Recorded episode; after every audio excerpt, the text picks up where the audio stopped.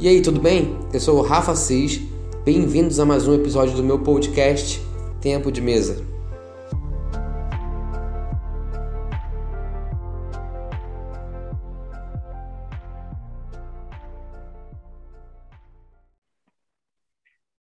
Fala galera, bem-vindos a mais um Tempo de Mesa com o Rafa Cis. Hoje eu tenho a honra e a quantidade de estar com um convidado super especial, meu pastor, pai espiritual, o líder e fundador do movimento do P49, Ed Rocha, direto do Canadá. Como é que tá?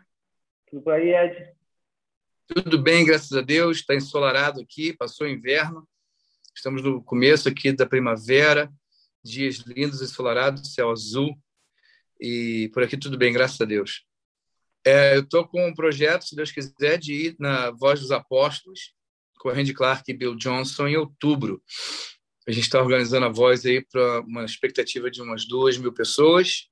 Ano passado foram 2.500, talvez vai ser umas 3, 3.500 pessoas esse ano, não sei. Mas vai ser na igreja do uh, Carlito Paiva, pastor Carlito Paiva, ali em São José dos Campos. E eu estou planejando ir para lá com uma equipe aqui do Canadá também. Se Deus quiser, a gente vai estar junto aí. Ah, que bom, graças a Deus. Ed, perguntaram aqui, como é que você começou? Como é que você sentiu o chamado pastoral? Como é que começou essa sua caminhada com Deus? Como é que você descobriu o sobrenatural? Como é que você conheceu o Ron Clark? É um monte de pergunta numa, numa pergunta só, né? É, é, bom, o chamado foi aos 17 anos. Eu queria ser engenheiro eletrônico, estava estudando na época, tinha acabado de lançar os computador da Apple, era novidade, né? É, Windows, essa coisa toda, e eu estava fascinado por essa questão toda de informática, eu queria ser engenheiro eletrônico, tinha um primo meu que era engenheiro eletrônico, eu admirava muito, e, e nessa época eu estava pensando em ir para a faculdade para fazer... É, nessa época a gente é adolescente, a gente muda muito de ideia, né? Eu estava entre arquitetura e engenharia eletrônica. E, e aí veio o chamado, veio de uma forma muito forte, muito intensa. Eu estava num, num acampamento para jovens uh, em Campo Mourão, no Paraná, da Igreja Luterana Livre, liderado pelo pastor Paulo Abel, até hoje muito amigo meu, um mentor na minha vida também, missionário americano ele. E, e ali eu senti um chamado muito forte para o ministério, entendi que era o que Deus queria para minha vida. Mesmo assim, ainda lutei com Deus uns dois anos resistindo, eu não queria. É, e depois de dois anos, 19 anos, não teve mais jeito e eu fui para o seminário. E Deus abriu uma porta para mim. Eu uh, fui para o seminário na, lá em Londres, na Inglaterra. Me formei lá. E aí comecei minha vida de missionário. É, viajei por 22 países ministrando o evangelho. Voltei para o Brasil, abri um centro de recuperação para dependente químico. Comecei a trabalhar como pastor de uma igreja, implantando, primeiro como pastor auxiliar de uma igreja, depois implantando uma igreja é, aí em São Gonçalo mesmo. É, e mais um pouquinho à frente, depois dessa igreja estar implantada, eu mudei para Volta Redonda, fui trabalhar de pastor, pastor de jovens na igreja Projeto Vida, uma igreja muito grande na época, tinha mais ou menos uns dois mil jovens, só de jovens, né? Tinha os adultos, uma igreja de uns quatro mil membros na época. E nessa nesse tempo é, conheci o Randy Clark, que foi lá na igreja para fazer uma conferência de cura. Fiquei impactado com o ministério dele e e uh, coloquei diante de Deus. Eu falei, Senhor, se é da tua vontade, eu gostaria de seguir esse homem, ser um Josué na vida dele, carregar a mala dele, só servir. Só quero estar junto dessa unção. E Deus me deu a graça de ser convidado pelo Randy Clark de trabalhar com ele. Fazem 16 anos que a gente está junto e, e, mudou completamente minha vida, agora participando desse mover sobrenatural, transferência de unção, curas, milagres foi uma ativação muito grande na minha vida. Em 2008, eu fui ordenado pastor pelo Randy Clark, Bill Johnson, uh, Hyde Baker e toda a equipe uh, da Aliança Apostólica. Não que eu já não fosse pastor, mas fui ordenado e continuo com a minha ordenação transferida para a Global Awakening, né? E mudou completamente minha rota, meu destino, me tornei um filho espiritual do Randy, comecei a fluir na unção de cura também na minha vida, e em 2012 senti o chamado de começar uma igreja, começando na sala lá de casa. Eu avisei para o Randy que eh, Deus tinha me chamado para isso, ele me abençoou. Em 2012 eu e a Dani começamos na sala lá de casa, o Pier 49. Em 2013 inauguramos esse prédio que você está é, hoje a igreja do Pier 49 de São Gonçalo você está pastoreando nesse prédio que a gente inaugurou em 2013.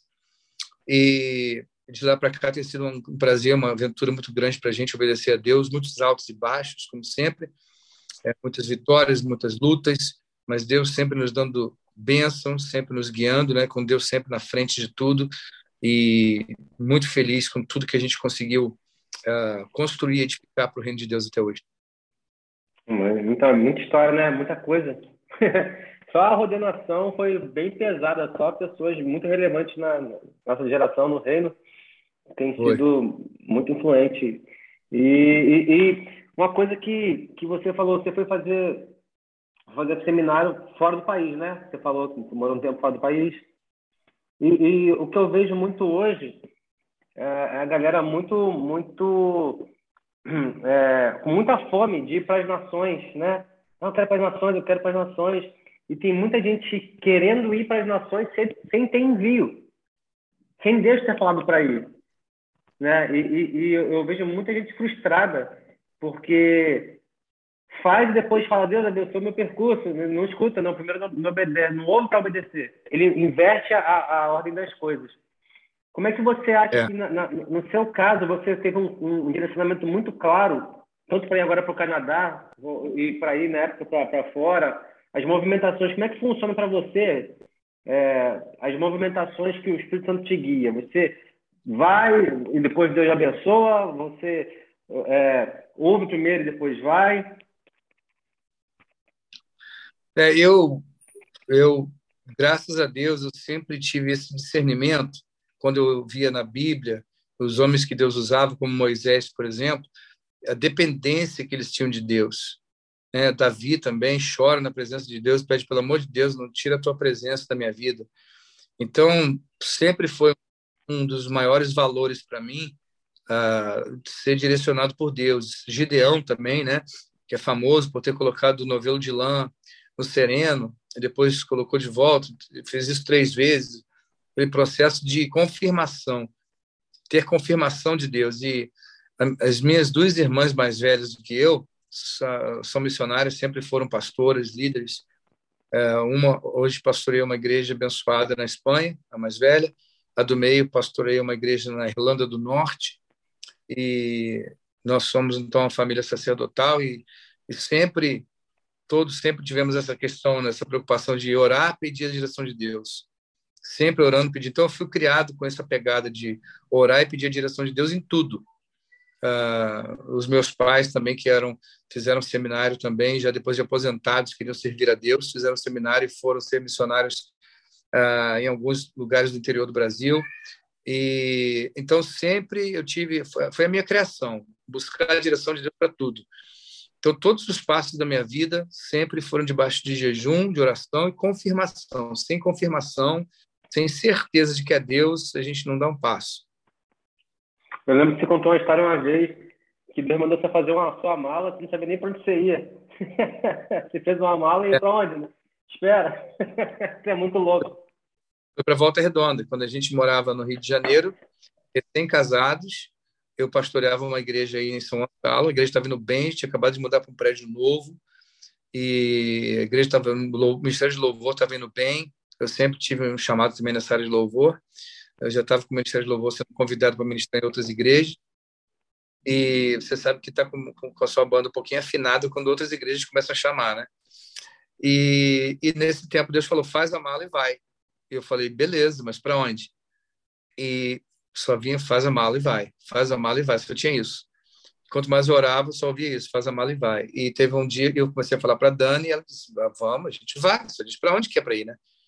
Aí eu comecei a orar intensamente, jejuando, pedindo a Deus para mostrar a direção, e aquele, aquele incômodo, vai, vai, vai. Eu lembro que um dia eu acordei quatro horas da manhã, a Dani dormindo, peguei a Bíblia, abri, assim, sabe, tipo loteria, né? E caiu em Gênesis 12, sai da tua terra, da tua parentela, para um lugar que eu te mostrarei. E eu mostrarei, brilhou assim para mim, tipo, no futuro. Primeiro você vai, depois eu mostro. Eu falei, uau!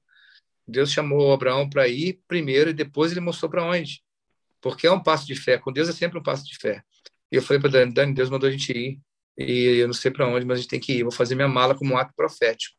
Fiz minha mala como um ato profético, preparei a mala e falei, Deus, eis-me aqui. E eu senti que eu tinha que dar mais um passo profético. Pedi, é, é, pedi a demissão do meu trabalho. Na época eu era professor de inglês, além de pastor. Dava aula num dos melhores cursos de inglês do Rio de Janeiro, que é o Brases. Pedi demissão e entreguei meu cargo de pastor também para o meu bispo. Na época a igreja tinha bispo. Cheguei para o bispo e falei: oh, Deus está me chamando, eu preciso ir. E aí ele disse: Para onde? Eu falei: Não sei. E todo mundo ficava confuso com a minha resposta. Achava que eu estava com alguma coisa que eu não queria contar o que, que era mas não era, não tinha nada escondido, eu só, não, eu só queria obedecer mesmo. Então, pedi demissão do trabalho, entreguei a igreja, fiz a mala e ficamos esperando. Naquela semana, apareceu um convite para pregar em Volta Redonda. Aí eu fui lá, e no caminho, num ônibus, Deus falou: é para essa cidade que eu estou te trazendo. E foi lá que eu encontrei Randy Clark. Se eu não tivesse obedecido, não teria encontrado Randy Clark, e hoje não estaria aqui conversando com você. É verdade. É uma história muito louca. Deus tem uns caminhos meio loucos, né? Que testa a nossa fé no limite, né?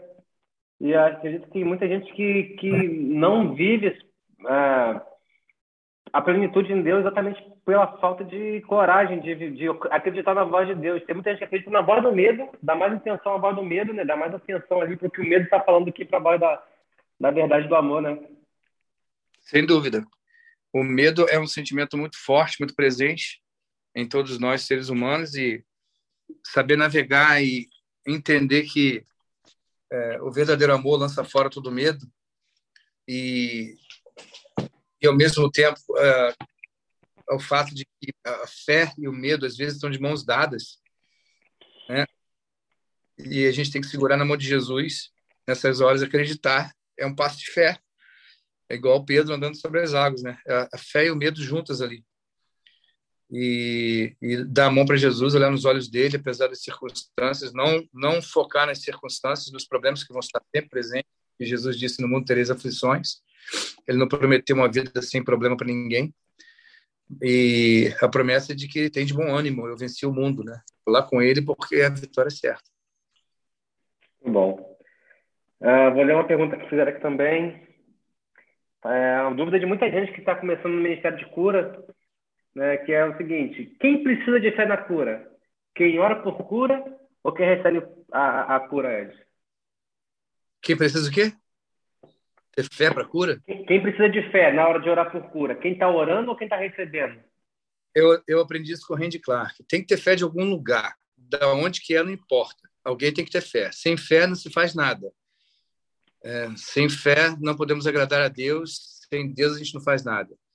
Então, pode ser uma avó que está orando, pode ser é um parente, um amigo, um vizinho, alguém em algum lugar tem que ter fé. Sem fé, nada é feito.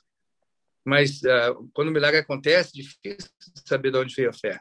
Fé não é uma coisa que a gente consegue mensurar, a gente não consegue visualizar, não tem não tem sinestesia na fé, não tem como tocar, pegar nela, é, uma, é, é efêmero, é etéreo, é espiritual. Então, eh, a gente sabe que vem de Deus, de Deus.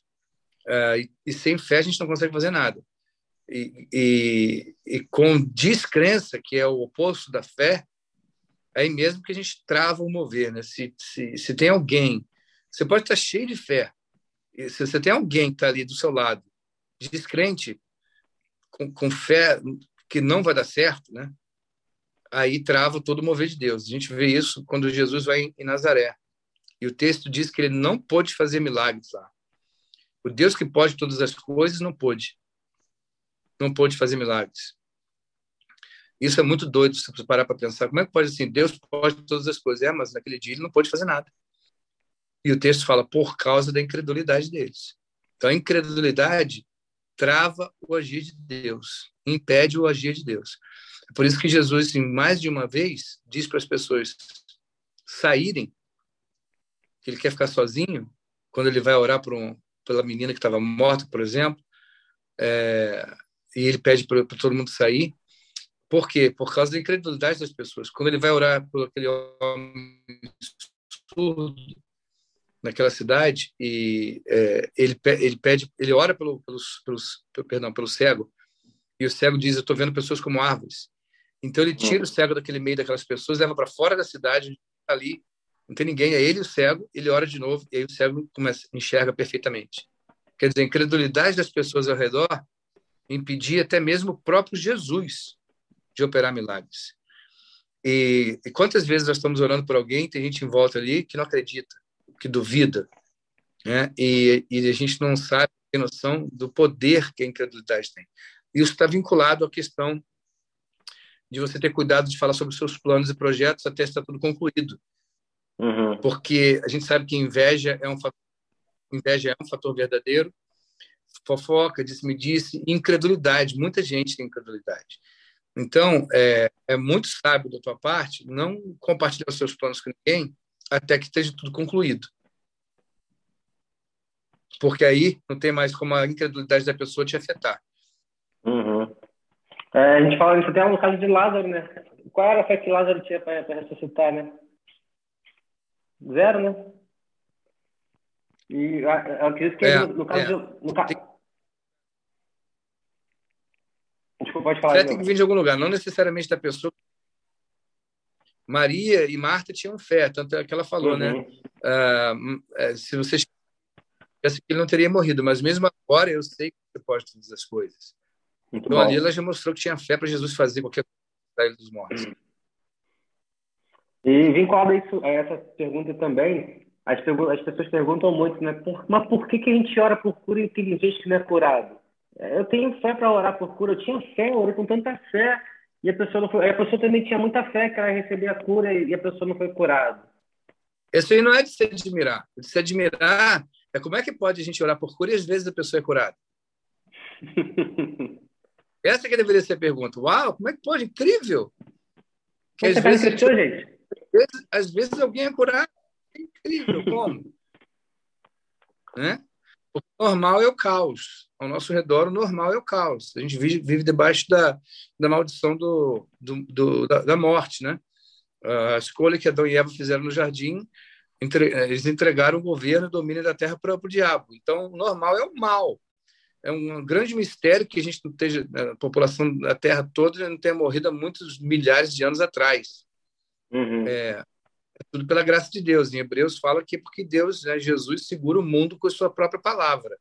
É ele que não deixa tudo por água abaixo, porque uh, o certo, o normal, seria o diabo que, que governa tudo isso aí, recebeu o domínio do, de Adão e Eva, ele veio para roubar, matar e destruir, então o normal é que todo mundo tivesse uh, sendo roubado, sendo morto, sendo destruído, e se não, isso não acontece, é graça de Deus. Então, a pergunta não é por que, que a gente ora às vezes a pessoa não é curada. Isso, não, isso é o normal.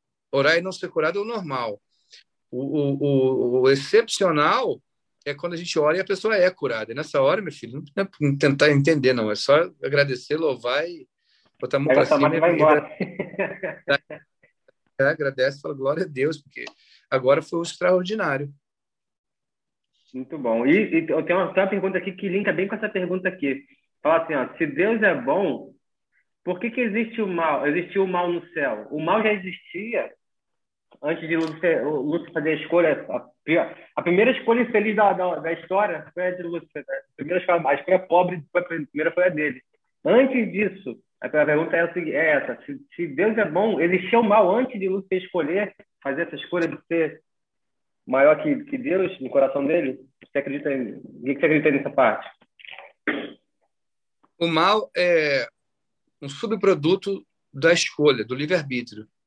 No momento que Deus criou né, é, seres com livre-arbítrio, Deus criou a possibilidade do mal. Então, uh, o mal é um subproduto do livre-arbítrio. Se Deus tivesse feito só estrelas e, e, e, e uh, seres celestiais e é, todos, né, se eu tivesse feito a terra, a água, as árvores, os animais, e não tivesse dado livre-arbítrio para ninguém, não haveria o mal. Certo? Se eu te perguntar, por exemplo, no meio de um deserto do Saara, é, onde não habita ninguém, não tem nenhum ser humano há dias e dias e dias de viagem de camelo, não tem ninguém lá. Tem uma florzinha lá no meio daquele deserto. Existe o mal ali? Você vai dizer, bom, o sol nasce, o sol se põe, o vento passa, de dia faz calor, de noite faz frio, mas não tem mal nenhum nisso, né? Então, de onde vem o mal? O mal vem. O mal vem das escolhas que o ser humano faz. O mal vem das, da, da, da, como subproduto do livre-arbítrio. Então, existia mal no céu? Não, o mal não é uma entidade, o mal não é um ser, o mal não é um. um, um o mal existe tanto quanto as trevas. Na verdade, não existe trevas, existe ausência de luz. Uhum. Então, mal com a treva você entende melhor. Tipo, a noite. Por que, que a noite tudo é escuro? Porque a escuridão é uma entidade, a escuridão é um, é um elemento químico, a, a, a, a escuridão tem matéria? Não, nada disso.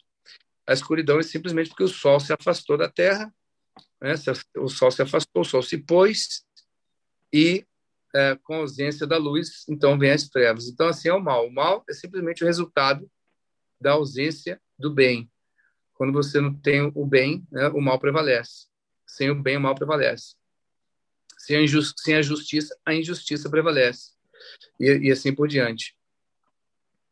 Muito bom. Deixa eu ter uma pergunta aqui. Deixa eu ver, está no Instagram. Cadê? Aqui. É, pronto, assim, ó.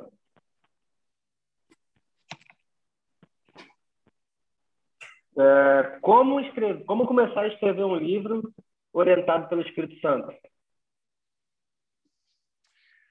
Olha, eu, eu acredito que o Espírito Santo, pelo menos eu vou falar de mim, né? Cada um fala de si. Eu oro muito para que o Espírito Santo guie, me oriente, me ajude quando eu estou escrevendo meus livros. Eu já escrevi oito livros, né? É, todos eles publicados e dois publicados nos Estados Unidos. E estou no processo agora de escrevendo o terceiro. É... E eu peço ao Espírito Santo que me guie, me oriente. Agora, eu não tenho a, a, a petulância de achar que todas as páginas do meu livro vão ser, todas as palavras vão ser orientadas pelo Espírito Santo. Eu não tenho essa ousadia. Né? Talvez alguém tenha, eu particularmente não tenho. Eu peço a Deus que me ajude, me inspire de alguma forma, me dê palavras. Eu acredito que isso acontece enquanto eu estou escrevendo. Às vezes vem palavras assim que eu tenho certeza que foi um download de Deus. Mas uhum. é, o máximo que a gente pode fazer é pedir. Pedir, orar. Eu acredito que uma vida santificada ajuda muito. Uma vida cheia do Espírito Santo, uma vida é, de santificação, de pureza. A Bíblia fala mãos puras e um coração, é, mãos, mãos santas e um coração puro, né? quem habitará no esconderijo do Altíssimo, no Salmo capítulo 15, aquele que tem mãos puras, eh, mãos é, ungidas e o coração puro. Então é importante a gente estar com as mãos, é, quer dizer, as mãos apontam para os nossos atos, né, o que a gente faz, fazer tudo que é correto, que é justo, um coração puro e se afastar do mal, se afastar do pecado. Hoje em dia, o pecado, né, antigamente o pecado batia na porta. Hoje em dia o pecado está arrombando a janela, então a gente tem que tomar cuidado, porque é, a facilidade que existe hoje de informação, por um lado, é muito boa, ao mesmo tempo, se você não tiver a cabeça e o coração no lugar, você pode buscar coisas que não edificam. Então, assim, a santificação, acima de tudo, buscar Deus em oração, separação, pureza, eu acho que ajuda muito nessa questão toda de, de ser cheio do Espírito Santo e transbordar para as páginas de um livro. Muito bom. Eu acho que ele também deve, na minha opinião, né, pensando no que ele perguntou também, deve, de repente ele deve perguntar também de a hora de saber se é para escrever um livro também, né? Eu acredito que sim, o Espírito Santo pode te, te dar um toque. O que você, quer, que você disso? De, de para começar, ah, estou com um projeto aqui no meu coração, gostaria que você escrevesse sobre isso, ou você, no seu caso, você sente de Deus a direção de escrever, começar a escrever sobre um determinado assunto, ou você, não, cara, estou sentindo a necessidade, de escrever sobre isso para que mais pessoas possam viver é, isso aqui que eu estou vivendo, isso aqui que eu vejo que é um, é um, é um buraco que existe no mundo e pessoas precisam viver isso aqui. Para mim, foi sempre é, resultado do, do, das experiências que eu estava vivendo no momento. É, eu estava passando por uma fase onde a gente estava com a igreja crescendo muito no pico do, no, no, no pico do P49, né, quando a gente gravou, uh, assinou contrato com a Sony, a gente viajando e uh, gravamos o Nada Igual, que foi uma benção. E naquela época muita gente começou a vir para o P49, para nossa igreja, e vinha muito quebrantada de outras igrejas e me contavam coisas absurdas, tipo o pastor me fazia beijar o anel dele. Se eu não beijasse o anel, ele não me perdoava. Eu falava, você é igreja católica? Evangélica. Ah, o pastor disse que se eu saísse da igreja, eu ia ter seis anos de maldição. Eu falei, meu Deus, mas isso era macumba? Não, igreja evangélica. Tem que ter cuidado para não quebrar o espelho, senão aumenta, né? Essas coisas começaram a, a, me, a me levar a ter que comunicar uma mensagem para a igreja brasileira. E aí, essa mensagem se tornou o livro Igreja Senzala, é, que infelizmente, não sei porquê, ainda não explodiu no Brasil. Esse livro, acho que todo mundo tinha que ler. É, não é porque eu escrevi, não, é porque realmente tem uma mensagem ali que é, vai libertar muita gente de, de, escravidão, de líderes que são líderes uh, abusivos. Um, e eu tenho um desejo muito grande de que esse livro né, seja conhecido por, por, todas as pessoas que estão sendo oprimidas em igrejas através de doutrinas que não são doutrinas bíblicas. Mas, uh, respondendo a pergunta, para mim sempre foi assim, foi tipo, a, a, minha resposta a um clamor que eu via que, que estava sendo uh, expressado por pessoas, principalmente na questão né, da, dos livros uh, sobre, falando sobre a questão da, da necessidade da igreja e a, a Igreja Senzala, por exemplo, onde eu falo sobre liderança, e o que seria o ideal, né, que é ser uma igreja família, etc. Quando eu escrevi uh, Poder Sobrenatural, que eu falo sobre cura, uh, foi uma necessidade que eu vi de compartilhar os testemunhos, de registrar também os meus 15 anos de experiência caminhando com a Randy Clark, que, que agora foram, na verdade, está uh, indo para 17 já, mas senti essa necessidade muito grande na época. Na verdade, quando eu escrevi o livro, eram 10 anos que eu estava com a Randy Clark, que eu publiquei em 2016, eu me juntei ao Range em 2005.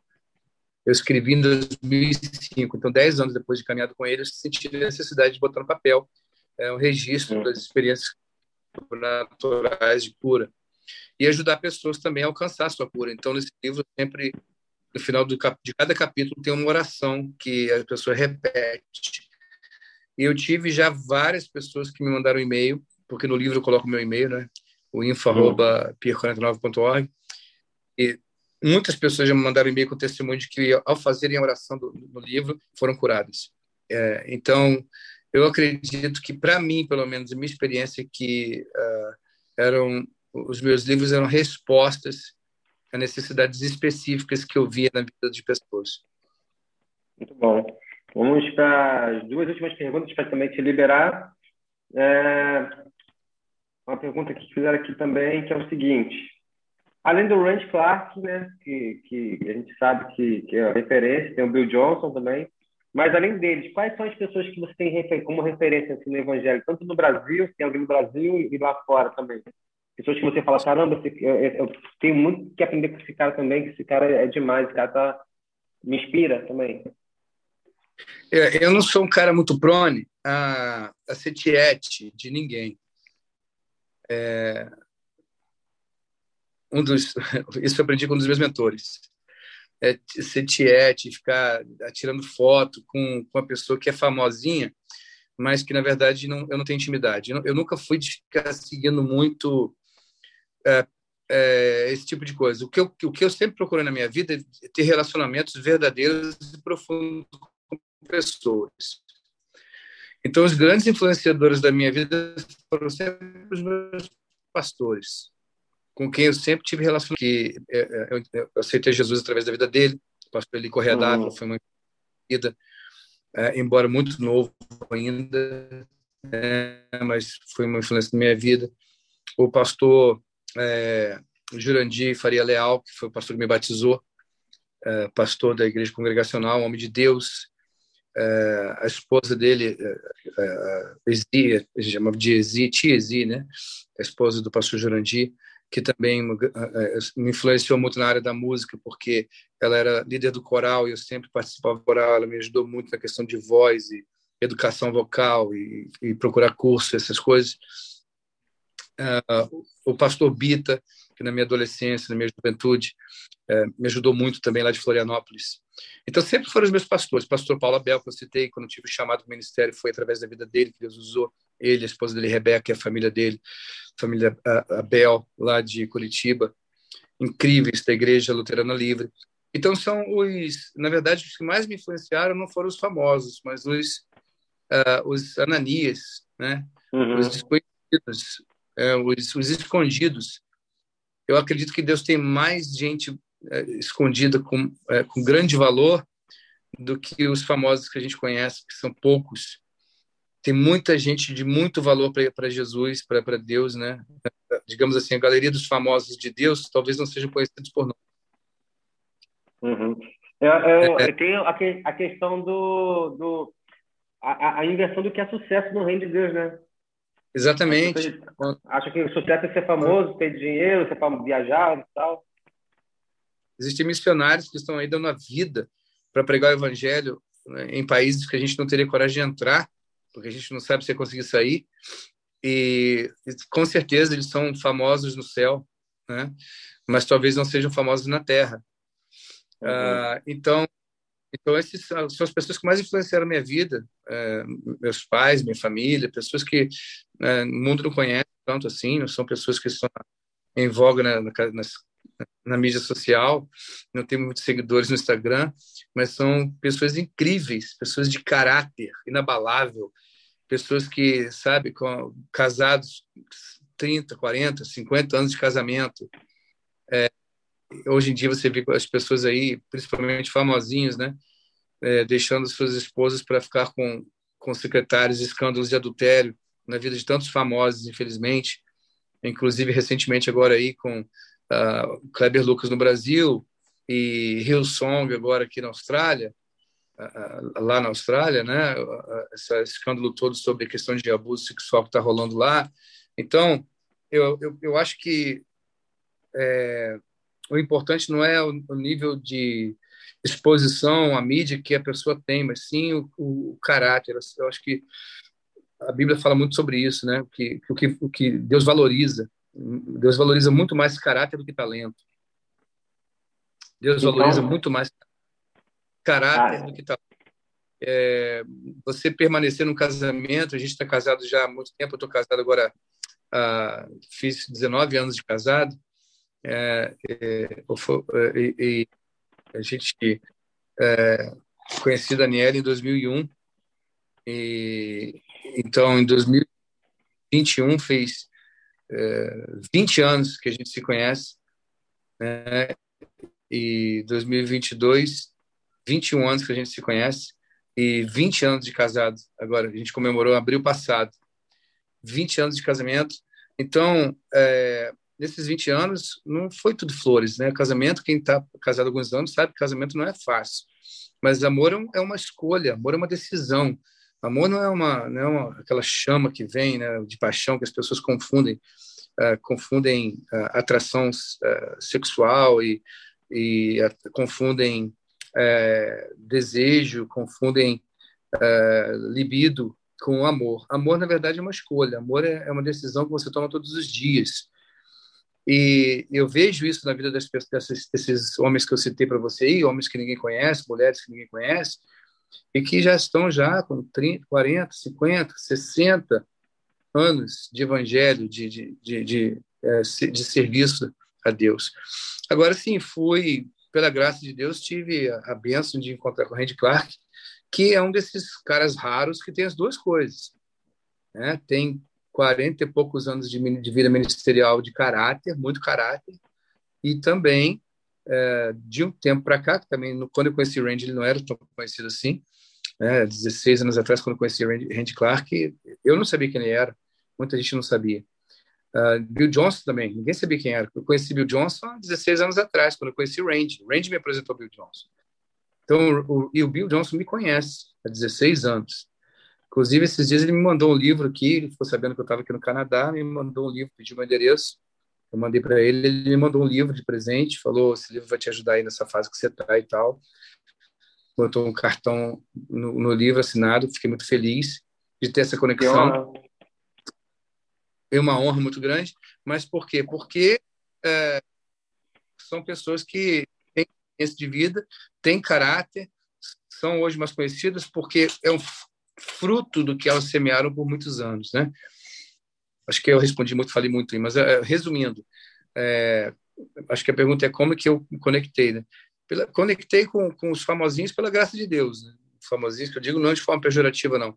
É o Randy Clark, o Bill Johnson, que eu digo são conhecidos na mídia social, mas são conhecidos por como uma consequência de muitos anos de trabalho, muitos anos de ministério.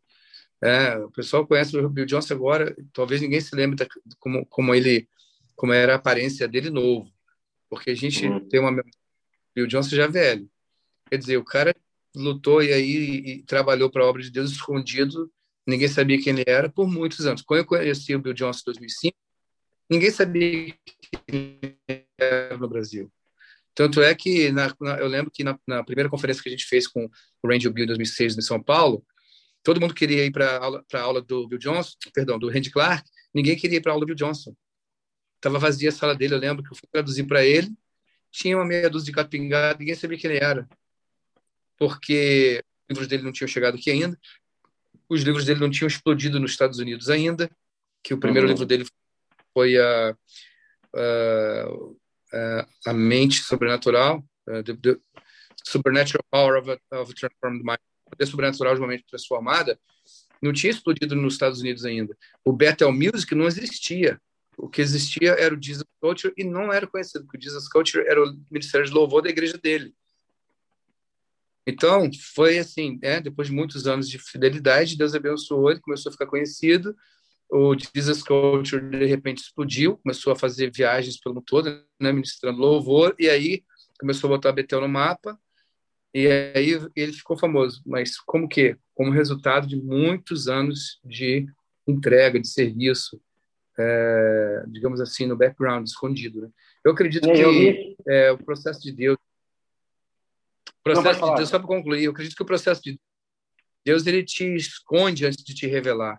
É igual você tirar uma foto antigamente, né? Quando você tinha filme, levava para a câmera escura e botava no líquido e submergia ali naquela uhum. química para a foto tinha que ser no quarto escuro. Eu acredito que Deus é meio old school, né? Deus ainda é meio moda antiga. Ele gosta de pegar a gente, levar para o quarto escuro, esconder a gente antes de nos revelar ao público.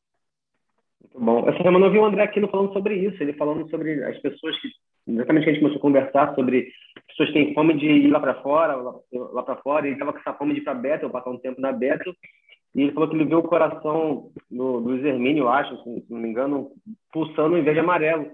Ele falou, cara, tava na, foi na casa de Davi, eu não sei que ano foi isso, um pastor chegou com três jovens e pediu para o pastor lá orar, na casa de Davi, eu não me lembro o nome agora do pastor, no caso de Davi, ele pediu para ele orar, e ele orou e falou: Não, esses três meninos aqui, Deus tem coisa para eles aqui na, na, nas nações. E eram o Brian e os cantores da Beta e o pastor Bill Johnson. Eles vieram para cá para aprender sobre adoração. Como é que, a gente A gente valoriza muito a coisa também, né? É, lá fora e, e, esquece também do nosso do, do, que Deus tem feito aqui no nosso país também, né? Ed, obrigado, viu? Quero agradecer a sua participação aqui, cara. Foi incrível. Acredito que muitas pessoas vão ser edificadas, abençoadas. Como é que faz para entrar em contato com você? Se alguém quiser convidar o Ed, falar com o Ed, mandar um beijo para o Ed, entra para falar por onde? info.pier49.org. Um prazer falar contigo também, Rafael. Você é um cara incrível. Eu tenho certeza que você é um desses que Deus está escondendo aí para te desenvolver na câmara escura, para poder te revelar na hora certa. Amém. Amém. Eu queria pedir para você podia lançar uma palavra ou fazer uma oração rápida de imparteixa para as pessoas que estão em casa, que querem orar por cura e gente que não tem essa unção ainda? Sem dúvida, vou orar sim. É, uma coisa que é importante destacar nessa questão de transferência, impartição, como se fala em espanhol, no português, infelizmente, não tem essa palavra. É, transferência de unção não é o termo melhor, porque quando você transfere, você, você né, transfere fundos da sua conta, você não tem mais os fundos na sua conta. Uhum. Então, mas é o que a gente usa há muitos anos por falta de um termo melhor. A impartir é mais legal, é mais bacana, a gente não tem no português, impartir. Você dá, mas continua consigo, né? Você continua tendo para você. É, mas é importante, uma coisa que o Randy Clark e o Bill Johnson sempre dizem, que é, eu posso orar por você receber um dom, mas eu não posso te dar a minha história. Uhum. E os dons de Deus, Deus dá livremente e qualquer pessoa pode receber o dom, né? Até a mula de Balaão recebeu o dom da fala. Mas é, às vezes você olha para um grande homem de Deus assim, pede para ele orar por você, ah, o Johnson põe a mão em mim, Randy Clark põe a mão, de mim, põe a mão em mim, e Deus pode até te ouvir e te dar um dom, mas ele não vai te dar história. Eu já vi muita gente com dom de curar que terminou mal, que caiu, né, caiu em pecado, que se perdeu no meio do caminho, que deixou, deixou seduzir pelo orgulho. Muita gente, até mesmo discípulos meus que já passaram por mim, que não souberam uh, aprender com, com, com Eliseu, né, que disse para Elias, é, não, não, vou deixar, não vou sair do teu lado de jeito nenhum. E Elias disse para ele, se você se você estiver comigo quando me vir ser levado, então você receberá unção. E aí Eliseu só recebeu unção dupla, dobrada de Elias, porque estava lá pagando o preço do lado dele quando chegou a hora dele ser levantado por Deus. E muita gente não espera a hora certa e, e deixa o líder que Deus colocou na vida dele antes da hora. E às vezes deixa o líder, sai da igreja. Vejo que isso acontece muito no Brasil. Pula de igreja em igreja, pula de pastor em pastor. E sempre tem esse negócio: ah, Deus falou para eu ir, Deus falou para eu ficar. Meu irmão, Deus não te falou nada. Deus é neurótico. Deus não fala uma coisa agora, outra coisa depois. Entendeu? Deus não, não tem, não existe isso. Deus falou para ir para a tua igreja, Deus falou para ir para a tua igreja. Que doideira é essa? As pessoas usam o, o Deus falou é, porque confundem suas próprias emoções com Deus. Sente vontade de ir para uma igreja, de ir para um pastor, fala que Deus falou. Depois sente vontade de ir embora, geralmente porque está insatisfeito, frustrado ou descontente, e aí diz que Deus falou para ir embora. Não, Deus não te fala nada, é tua emoção. E você não está sabendo uhum. lidar com a tua emoção. Uhum. Deus tivesse falado, bota uma prova difícil. Tipo, Deus, se é para você mesmo que está falando, faz cair um cometa agora na minha frente. Aí, se caiu o cometa, foi Deus que falou. Mas, como já aconteceu comigo uma vez que eu precisava de uma resposta séria de Deus, eu falei isso. E caiu um cometa na minha frente. Riscou o céu e caiu no chão na minha frente. E aí, porque aí foi Deus que falou mas as pessoas é, usam, é, confundem suas emoções com a voz de Deus. Então, muito cuidado com isso aí. A gente pode orar sim, eu vou orar, mas que cada um saiba buscar escrever a sua história com Deus. Amém. Sim. Paizinho, muito obrigado por esse tempo incrível com o Rafael. Deus te abençoe a vida dele, a sua ministério, a sua família, a sua casa. Eu te peço, Deus, que você derrame sobre cada vez mais dons e talentos e que o Senhor continue moldando o seu caráter nesses anos em que ele vai se entregando ao Senhor e, e confiando em Ti. Eu oro agora, Pai, por todas as pessoas que estejam uh, vendo ou ouvindo essa, essa conversa. Vem. Mais amor. Que as pessoas sejam movidas por amor. Porque Deus é amor e sem Deus não podemos fazer nada.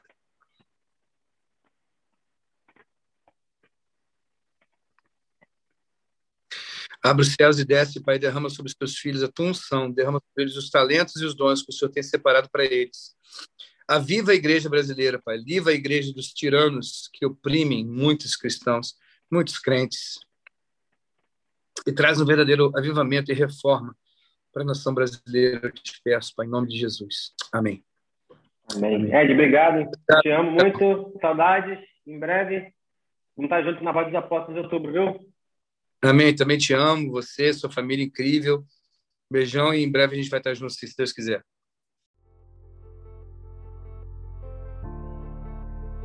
Se esse podcast edificou a sua vida de alguma forma, não se esqueça de me seguir aqui para ficar por dentro e receber os próximos episódios inéditos do nosso tempo de mesa. E muito obrigado por estarmos juntos nesse tempo precioso. Também não se esqueça de me seguir nas minhas redes sociais, arroba rafaassis.p49. Obrigado pela sua presença. Até o próximo episódio.